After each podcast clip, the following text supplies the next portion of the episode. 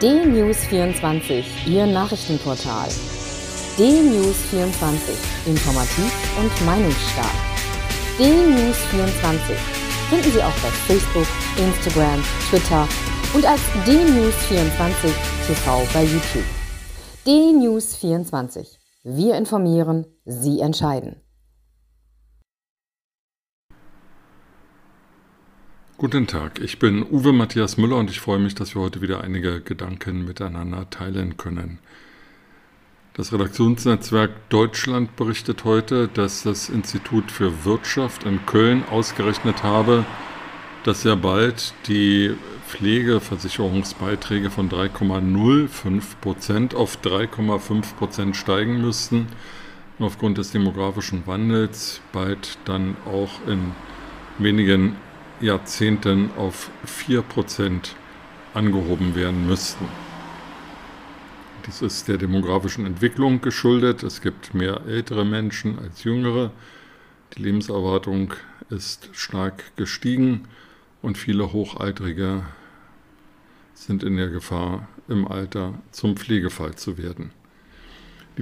Die Finanzierung der Pflegeversicherung besteht ja aus einem technischen Teil, also der Apparatemedizin, aber eben auch aus einem Humankapital teilt. Das heißt, die Menschen, die in der Pflege arbeiten, müssen bezahlt werden und müssen deutlich besser als heute bezahlt werden. Das ist noch einmal klar geworden in den letzten Monaten, in denen die Pflegeheime und die Zustände in den Pflegeheimen noch mal in das noch einmal stärker in das Bewusstsein der Öffentlichkeit gerückt wurden, ausgelöst durch die Coronavirus-Pandemie. Wir sind hier in einer Zwickmühle, auf der einen Seite eine älter werdende Gesellschaft, auf der anderen Seite wirtschaftliche Zwänge. Und in diesem Zusammenhang ist es, glaube ich, dringend notwendig, auch über die Finanzierung der Pflegeversicherung noch einmal nachzudenken. Denn heute ist es so, dass ein Pflegefall in vielen Fällen die Familien der zu Pflegenden in wirtschaftliche Armut stürzt. Das ist eigentlich nichts, was wir wollen sollten. Hier also über alternative Finanzierungsformen nachzudenken, zum Beispiel wegzugehen vom Umlageverfahren hin zu mehr Kapitaldeckung oder die Pflege als äh, gesellschaftliche Allgemeinverpflichtung anzusehen, das wäre etwas, was den Einzelnen, der sich um einen zu pflegenden Angehörigen kümmern muss oder der ihn in der Familie hat, doch stark entlasten könnte.